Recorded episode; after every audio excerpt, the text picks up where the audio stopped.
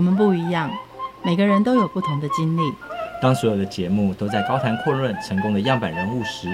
在这里有一群曾经遭遇到挫折和经历失败的人，正品尝着过去失败好滋味，继续一步一步往他们美好的人生迈进。让我们一起来听听他们的故事与分享，在我们踏出下一步时，有些不同的启示与想法。欢迎收听《失败好滋味》，我是贝大小姐，我是 Rico。喂，开门！冲他小啦！十一点多，你现在在洗衣服？啊、不行哦，吵死了！要睡觉啊！你现在讲话比洗衣机还大声。这洗衣机刚买的新的，你知道超安静无声的。因为我被你的洗衣机吵醒了。啊，我被你的声音吓醒啦！我都睡着了，你在烦我干什么？因为你的洗衣机很吵，你戴耳塞哦。你的洗衣机这么吵，你没听到吗？哦，不好意思哦，因为我是聋人，你要尊重聋人。如果你聋不了，自己戴耳塞。从现在开始，我只用唇语跟你讲，你去死。要 catch 我的 message 吗？你一定非得要半夜洗衣服不可吗？你一定要欺负聋人吗？找一个人来评评理，看你这样的行为是不是该把你赶出去？欢迎酒楼的创办人柯柏林。共生公寓里面如果发生这样的状况的时候，怎么去排解？嗨，各位观众，大家好。嗨，贝大跟 Rico。呃，像这个情形，其实，在我们公寓不会太常发生啦，因为。就我们在媒合室友的时候，都会根据他们的，例如工作啊、生活习惯啊，一起去美和。所以，如果一旦发生这种争吵，需要到发生这种冲突的话，其实我们就会协助去召开一个所谓家庭会议，就讲一下，哎，大家到底什么时间可以洗衣服，什么时间觉得不能洗衣服，什么时间要睡觉，把这样的一个原则沟通清楚。我们刚刚提到一个共生公寓，什么叫共生公寓？其实共生这个概念。它从很久很久以前就有了。那以近代来讲的话，它是丹麦在二战之后，那因为很多的男性可能都去打仗了嘛，这些女性就留在家乡，然后照顾小朋友，就一起聚集起来，可能一起共食，然后一起共同耕作，然后一起养育小朋友。这是最早共生。哦，就是一把青里面的那些太太们嘛，眷村生活啊，有点像是这样啊，就大家就是彼此以前街坊邻居可以互相照顾，可是，在现代的这样的都市里面的邻里关系，我们是看不到这样的一种人跟人之间的连接的，所以我们就想把这样的人跟连接重新把它找回来。所以就例如像我可能我去外面租一个套房雅房，我前后左右基本上都不会认识，是到底他来自哪里啊？然后他在做什么啊？基本上互动都非常的少。对，火灾只有靠房东敲门才能救出来，邻居自己走了是不会告诉你的，睡死了都没办法了。对，所以你知道睡死的可怕吧？共生公寓在台湾有哪些地方叫共生公寓？台湾其实这五年越来越多的这种所谓的租屋品牌在做所谓的共生公寓。那它在日本的话，其实蛮像我们所熟知的叫 share house，甚至是如果大家看过 Netflix 的话，有一部片叫《双层公寓》这样的影集，三男三女啊住在一起啊，然后彼此分享生活，然后可能互相做一些 project，然后一起在大厨房、大餐厅里面，然后一起煮饭、一起吃，然后一起唱歌、一起哭、一起笑，这样的一起生活的故事。以前影集六人行那种感觉，有点像啊，有点像。有人会把冰箱袋子是竖起来，上面写名字，超级计较，说你多吃了我一个蛋。就应该是说，我觉得每一个年纪他愿意共享的东西不太一样。一样了，可能像我们如果念大学，然后大学毕业之后，其实我们去拥抱一个新的世界的时候，其实很多东西我们都蛮愿意去去共享的。那随着年纪越来越大，你的居住需求也会不同，需要的私人空间也会越来越多。我们最一开始的时候，其实是为了解决我们自己的问题。我们几个都不是台北人，那等于在台北就是生活下来，大学毕业之后要找住的地方，发现说，哎，在台北要租一个房子这件事情好像蛮委屈的，就是看到都是一些可能相貌不佳，然后可能如果是有一个客厅的话，这种客厅都是所谓屋主的一些很难被清理的旧家具，要不然就是塞满了室友的什么行李箱啊、大同电锅啊，基本上这个就是一个死掉的空间，大家也不会想去那边，要丢也不敢丢，不丢也不是，所以我们就想说，是不是就从自己的空间开始去想办法？那我们就。找了一个房子，然后把公共空间然后改造的舒服一点，大家会愿意留下来，更愿意回到家，甚至可以邀请朋友来，这都是以前去住套房雅房没有办法做到的事情。他很想把它拉长，变成住长期的 Airbnb 嘛，所以它变成是这样的一个感觉。好，那但这样的一个想法还不错，可是会衍生哪一些问题呢？隐忧，我觉得可以从几个层面来看，因为觉得对屋主、对邻居来讲，他其实就会有时候一开始不知道你是谁，那其实就蛮难信任你的，就觉得哎，怎么住的人变多了，是不是都是一些奇怪的人？那、啊、我们都是人家没合过的、啊，然后我们是来相亲的啦。有一些外国人的室友，对他们来说，可能一开始的时候会比较害怕、比较紧张。我们也办过一个等于说 open house 的活动，就邀请屋主啊，邀请邻居啊，一起在客厅，然后室友一起做饭啊。那其实就还蛮有意思的。但我们第一次尝试的时候，就其实蛮崩溃的。我们投了一堆邀请函到整条街上，完全没有一个人要来参加，就知道台北的冷漠是多可怕这样子。然后后来我们就先从屋主开始，因为屋主他比较能够理解你在做什么嘛。那等于我们就觉得，其实屋主他不只是屋主，而且可以把他变成社群的一份子。那我们就邀请他来，然后可能他就会一起跟我们煮饭、吃饭，甚至一起去逛 Costco。对，然后他准备火锅，因为他的小孩啊什么其实都在国外，他一个人居住也都蛮寂寞的，他就会常常来跟我们这样的年轻的室友一起互动。这个是一开始的想法，后来有没有落实到真正的一个案子呢？我们一开始的时候其实根本没有想说要开公司，只是一开始在找室友的时候就发现说，哎。竟然一个找室友的贴文就有十万个 reach，发现这样的一个市场好像蛮大的。那我们就发现说，我们这一辈的其他朋友也有这样同样的需求，就找我们一起来做这样的事情。然后做了一间、两间、三间之后，发现哎，越来越多间了，好像要一个比较组织化，然后来管理。那来管理之后，其实就。开始有一些我们比较想要 SOP 化的一些事情，就是我们怎么导入所谓的就是专业的智慧的这种物业管理啊，甚至是从金流系统啊，就是我们一开始都发现房东要收一个房租超级麻烦，还要三催四请，然后简讯再传说哎赖，然后要缴房租喽，不都会钱吗？就就有些人就会忘记啊，就太忙啊，所以我们就去结合了，只是把电商的部分把。把 API 串进来，让它可以变成像 Netflix 一样，每个月月就可以固定的月租的这样的一个扣款。所以，我们把租屋变成是一种订阅制的服务。我觉得一开始的几个案子蛮特别的，就是我们在台大附近，其实就慢慢的就有一些。屋主屋主的小孩看到我们在做这样的事情之后，就跟说：“哎，其实我家在那附近，其实都有一些空屋，那是不是可以请你们去看一下，告诉我们说到底要怎么去调整，然后是不是可以请你们来经营？”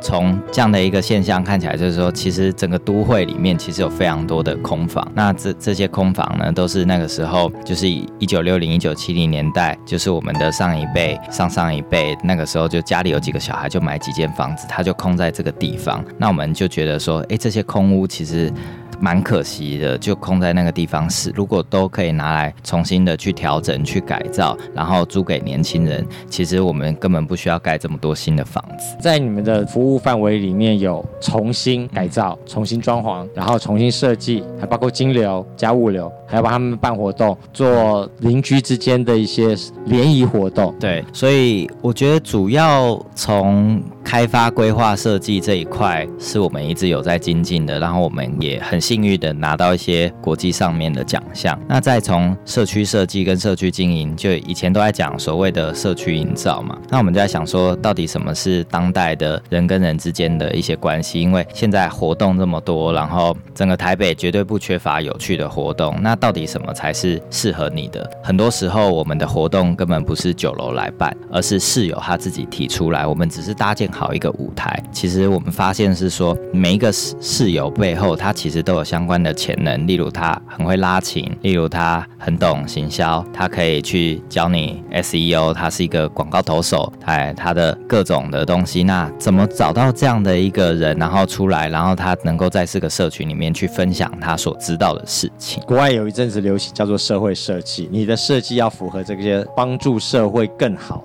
而不是让它制造更多的破坏。这个有点像解决一个社会的大问题，有点社会学的感觉。在国外上面有什么样的参考的案子吗？我觉得在国外，像我们其实后来发现到说，其实这些房子啊都是长辈所拥有的嘛。那我们就开始鼓励说，是不是这些长辈可以留一个房间下来，或者是甚至能够常回来这样的一个公共空间，愿意把这样的一个房子，然后拿出来跟年轻人一起分享。我们就参考了国外很多青银共居的一些案例，像在德国，他们的案例就是，诶，有一个所谓的合作社式的住宅，他们就是分楼层，年轻人跟长辈分属不同的楼层，可是他们却共享一样的公共空间。当在这个公共空间的里面，你每个人有两张牌子，一个是我现在 available，另外一个是我现在在忙。那我现在 available，它旁边还写我对什么有兴趣，可以来跟我攀谈这一件事情。那我就觉得，哎，这样的设计好像还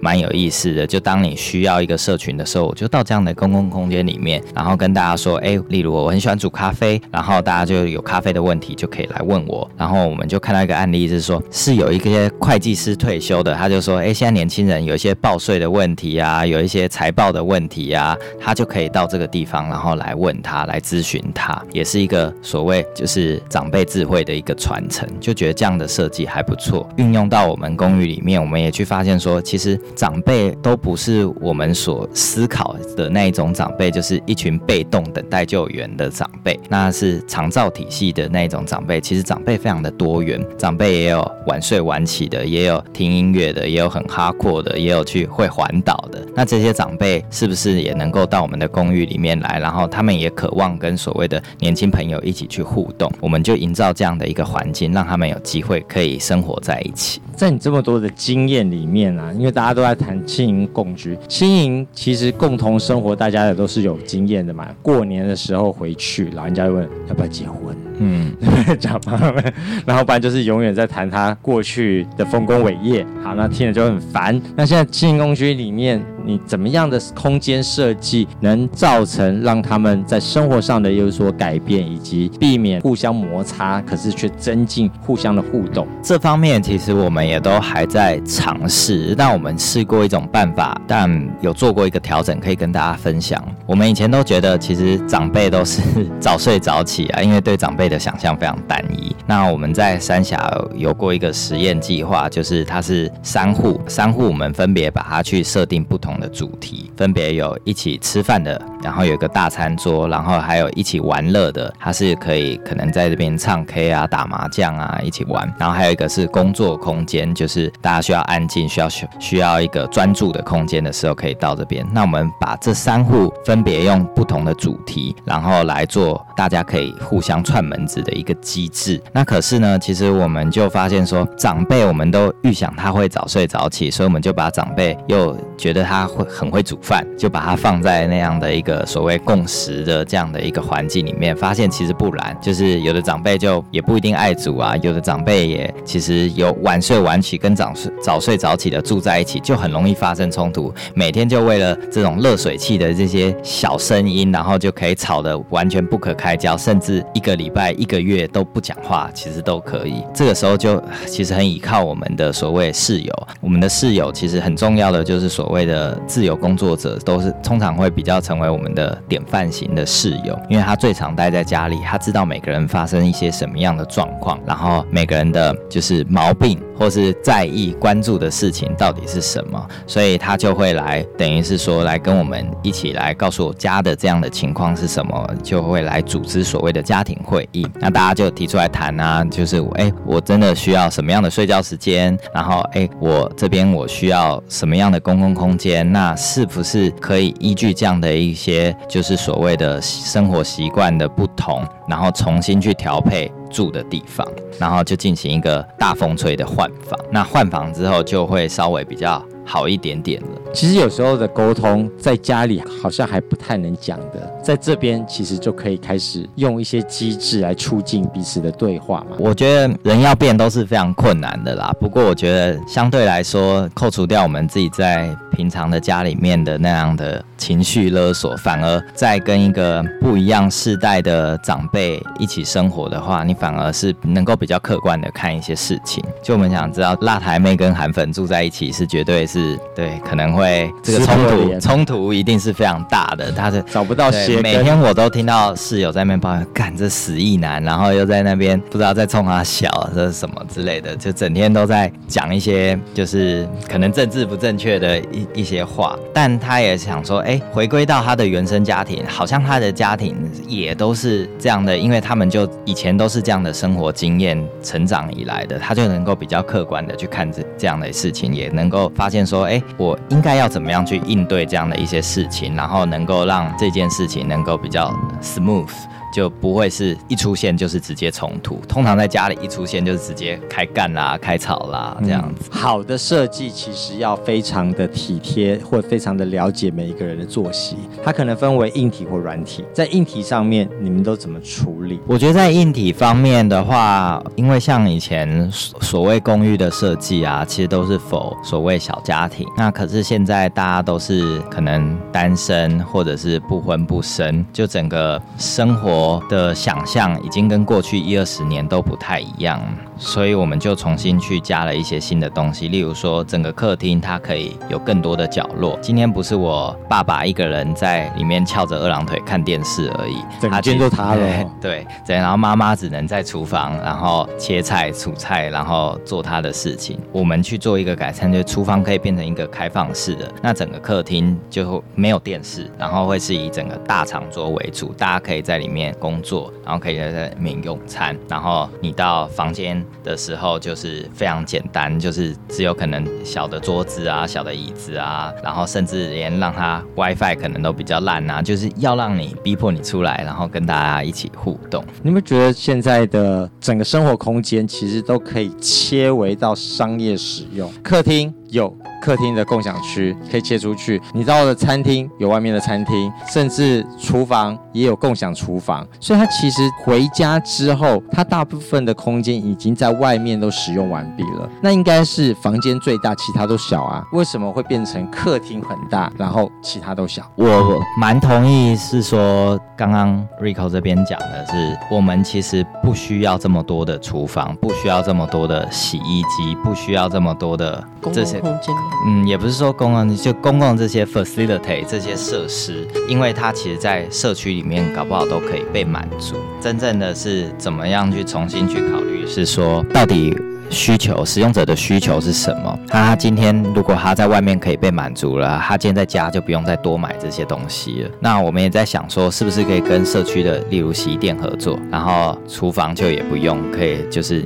外面社区的一堆咖啡厅啊，一堆餐厅啊，其实就是你的厨房。这方面是不是有可能可以变成这样？这样你的房间就可以再更大一点。但现在这些就不太容易做到，所以我们都还是有一个共享客厅为主，因为很多人。住到我们这边来，他其实就是不喜欢，就是只有一个人待在房间的感觉。可是他又需要自己独立的私人空间，所以在一个人的时候，你也可以很好的去准备这样的一个共享生活。我觉得有一个大的客厅是很好的，是没有问题的。所以这样的一个大客厅的话，它一旦你今天想要使用它，你就可以走到外面来使用，甚至是你今天想要办一个小型的聚会，然后想要。跟大家一起讨论事情，你也可以随时带朋友回来，然后一起来做这样的一些事，你就不用去餐厅啊，不用去外面的这样的一个咖啡厅啊，甚至去租一个小书屋啊，在你的自己的家里就可以完成这些事情。这是在硬体部分改变人的行为，软体部分呢，其实人要改变他的行为非常的难。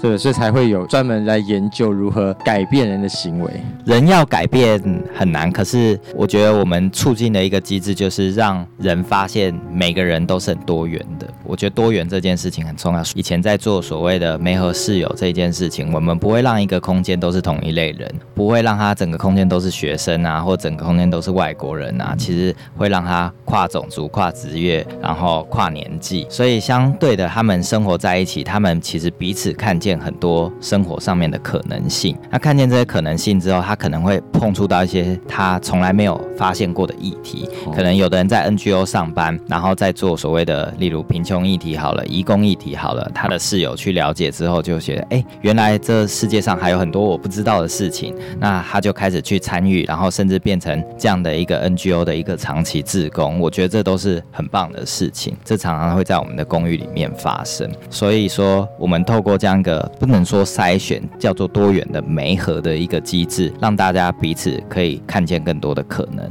那另外，除了这样的一个机机制以外，我们还有比较主动的，我们像每个月可能会有一些所谓的 Welcome Party，让那个月的新室友，还有一些旧室友，让这些新旧室友能够在同一个平台上面一起被了解，一起被认识，他们就能够呃创造比较深刻的友谊。看到差异点，你才能开始思考你是如何是应对这个差异点嘛。有些人是制造冲突，有人是解决那个冲突，或者有些人开始进一步的彼此了解，才能产生那些对话的可能性。在你的规划当中，什么是明日公寓应该具有的一些特色，以及未来科技的影响，在这个人的硬体和人文规划上会有哪些改变？我们常常说，其实你住到的不只是一个房间，而是一个社群。所以我们一直很强调，怎么样去营造这样的一个社群。我觉得从科技层面，它其实现在来讲可以做到很多的事情呢。就是你今天要租一个房子，就像可能我刚来台北的时候，我要租一个房子，我要先准备好一笔押金，一笔押金啊，要找房啊，甚至还要再去 IKEA 去选一些家具啊。真的到我整个尘埃落定，跟附近。的社区邻居都混熟了之后，可能已经三个月、半年了。我的工作、我的生活已经这么忙碌了，我却还要花这些 effort 在在这个地方。那其实酒楼想要营造，其实你不用，其实你只要准备好你自己在忙什么，其实都没有关系。那这些房屋的大小事，